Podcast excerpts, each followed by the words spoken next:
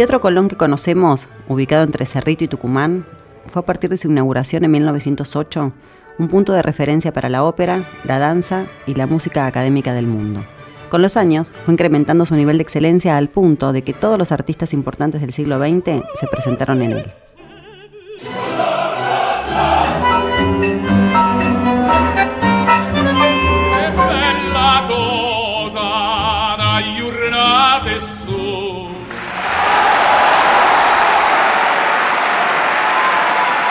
Digo el teatro que conocemos porque entre 1857 y 1888 funcionaba en un edificio más modesto frente a la Plaza de Mayo, donde hoy está el Banco Nacional.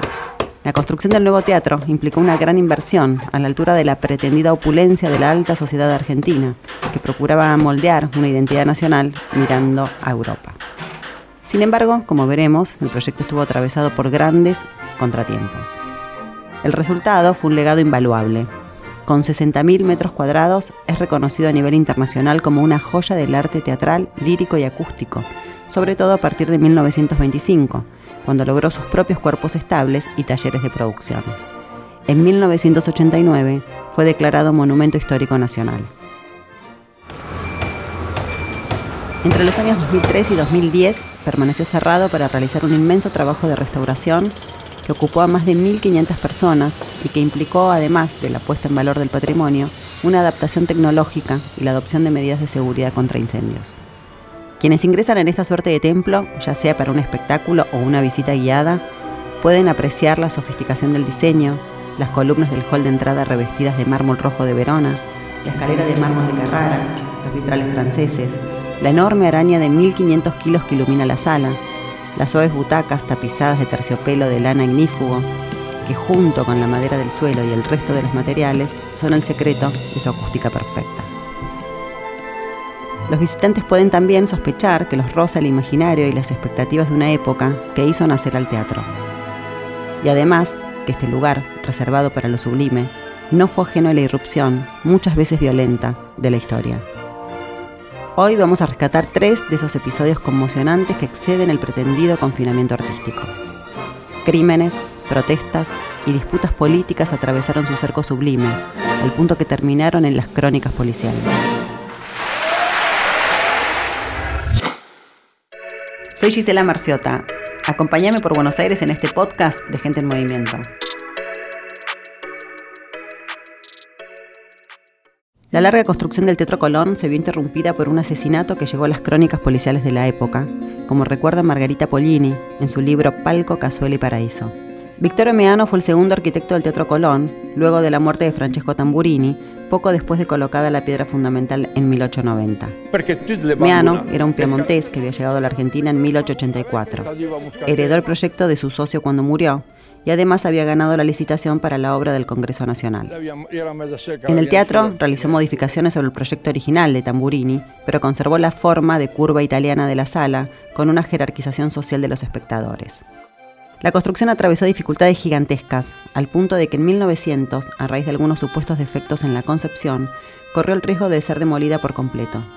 Meano enfrentaba también acusaciones de haber sido ilícitamente favorecido por el gobierno de Carlos Pellegrini, de despilfarrar fondos.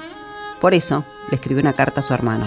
Se me trata de manera indigna, como un pobre gringo. No sé cuánto podré resistir. Temo perder la calma y la prudencia. A eso se sumó una preocupación personal. Le habían llegado rumores de que un hombre visitaba a su mujer, Luisa, durante sus prolongadas jornadas de trabajo. Según algunas versiones, el matrimonio ya había nacido con un escándalo. Luisa estaba casada en Turín y por eso la pareja huyó a la Argentina.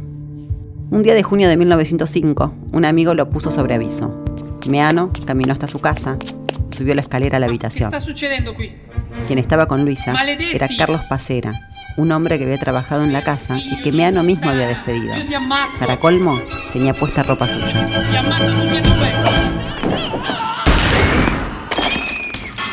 Cuando llegó el comisario sacó la pistola reglamentaria, pero al ver al Meano en el piso ensangrentado se dispuso a atenderlo. Carlo aprovechó para escapar con el traje oscuro de su ex patrón. Era alto, con un bigote rubio. Tenía 28 años. Después de meditar en el banco de una plaza, fue a la casa de un abogado amigo, quien lo entregó. La esposa de Carlos tuvo que escuchar la reconstrucción del crimen y cómo cientos de personas pedían su pena de muerte. Diez días más tarde, Luisa declaró. Dijo que Carlo la visitaba con la intención de ser reincorporado a su trabajo, pero la policía encontró las cartas de amor de Carlo, escritas en italiano.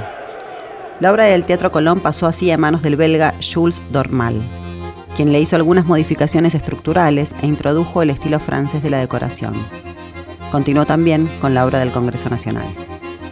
El Teatro Colón fue inaugurado el 25 de mayo de 1908 después de 20 años de obra y la asociación de tres arquitectos, de los cuales solo el último vivió para ver abrirse el telón.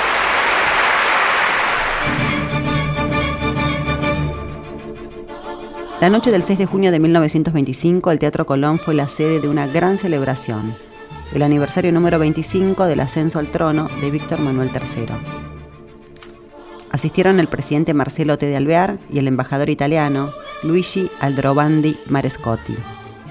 Como cuenta Osvaldo Bayer, el teatro esa noche parecía la mismísima Italia. La intención del régimen de Mussolini era medir su repercusión en la Argentina, ostentar poder con la organización propia de los actos fascistas. Alvear ingresó al palco. Señoras de la alta sociedad se mezclaban con militares y diplomáticos. Dice Bayer. Arranca la marcha real italiana. Ahora sí, todo el temperamento meridional se desborda. Hay lágrimas en los ojos. La sangre arde en las venas de todos esos hombres reunidos a tanta distancia de la patria. Esos sones. La orquesta está más afinada que nunca. Se oyen las voces roncas. Todo el mundo canta. Es que Italia vive en una época nueva. Ha renacido. Italia vuelve a Roma. De la monarquía sabauda. Desde el paraíso caían volantes sobre la platea. Desprevenidos, los hombres de camisas negras intentaron frenar al grupo que causaba el desorden. Se enfrentaron a trompadas. Luego se sabrá que el que gritaba en italiano era Severino di Giovanni. No dejó de dar su discurso mientras lo tomaron del cuello y lo arrastraron sobre las butacas. Finalmente, los revoltosos fueron reducidos y esposados. viva la anarquía! Di Giovanni declaró que fue en homenaje al rey de Italia a repartir mil volantes en los que se trataba de demostrar la funesta influencia que ha tenido la Casa de Saboya y las fatales consecuencias que tendrá el gobierno del señor Mussolini.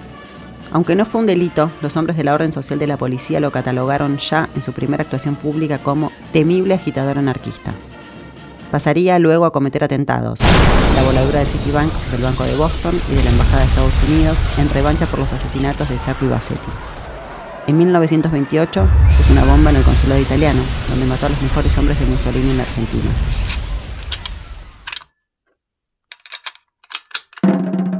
¡Viva la anarquía! Fue fusilado el 1 de febrero de 1931. Gritó, ¡Viva la anarquía! El peronismo promovió una política de democratización del Teatro Colón. Los lunes, día antes de descanso, se destinaba a funciones gratuitas para los sindicatos. Además, se realizaron eventos que no eran artísticos, plenarios sindicales, ceremonia de colación de la Cruz Roja. Incluso en 1954, Perón lanzó allí el segundo plan quinquenal. Hubo una intensa participación de artistas del tango y el folclore y un incremento de la participación de artistas nacionales en general, a quienes se les otorgaron beneficios sociales. Para el 12 de octubre de 1948 estaba previsto que Juan Domingo Perón y Evita asistieran a la celebración del Día de la Raza en el Teatro Colón. Pero semanas antes interrumpió una noticia. Cipriano Reyes estaba preparando un atentado. Él, que había colaborado con el 17 de octubre, haría estallar una bomba durante la función. Los 11 conspiradores fueron detenidos. Tres de ellos pertenecían a la Armada. Según el diario La Prensa, el complot fue descubierto porque otros integrantes del ejército y de la Armada simularon estar de acuerdo y los delataron. La CGT decretó el paro y movilización con la adhesión de Luz y Fuerza, la Unión Obrera Metalúrgica, miembros de la Marítima y la Construcción. Marcharon hacia Plaza de Mayo. En el Congreso se condenó la planificación del atentado. Luego Perón se asomó desde la Casa de Gobierno. A su discurso le siguió el de Eva. El día siguiente, 25 de septiembre, fue declarado feriado nacional. La investigación continuó y se detectó que en los meses previos distribuían publicaciones para oponerse a la reforma de la Constitución, que finalmente fue sancionada en 1949 y permitiría a Perón ser reelegido en 1951. Aún faltaban unos años para la llamada Revolución Libertadora, que en su afán de borrar al peronismo de la historia, desplazó artistas peronistas del Colón y eliminó el anfiteatro Eva Perón, donde cabían 9.000 espectadores con entradas a precios populares. Primero le cambiaron el nombre, luego en 1959 fue destruido por un incendio. El Colón guarda todo esto. Es más que la belleza de su arquitectura, su acústica irrepetible, el prestigio internacional. Al reunir estas historias, como dice Mujica Laines en sus Memorias del Teatro Colón, quizás entenderíamos qué son, quiénes son los fantasmas, de dónde proceden los sueños, las huellas impalpables de esperanza y desilusión, qué secretos moradores habitan el teatro, por qué sentimos que un espectador invisible ocupa una butaca vacía, vecina de la nuestra, por qué al avanzar distraídos por uno de los corredores desiertos del Teatro Colón, sabemos de repente que no estamos solos.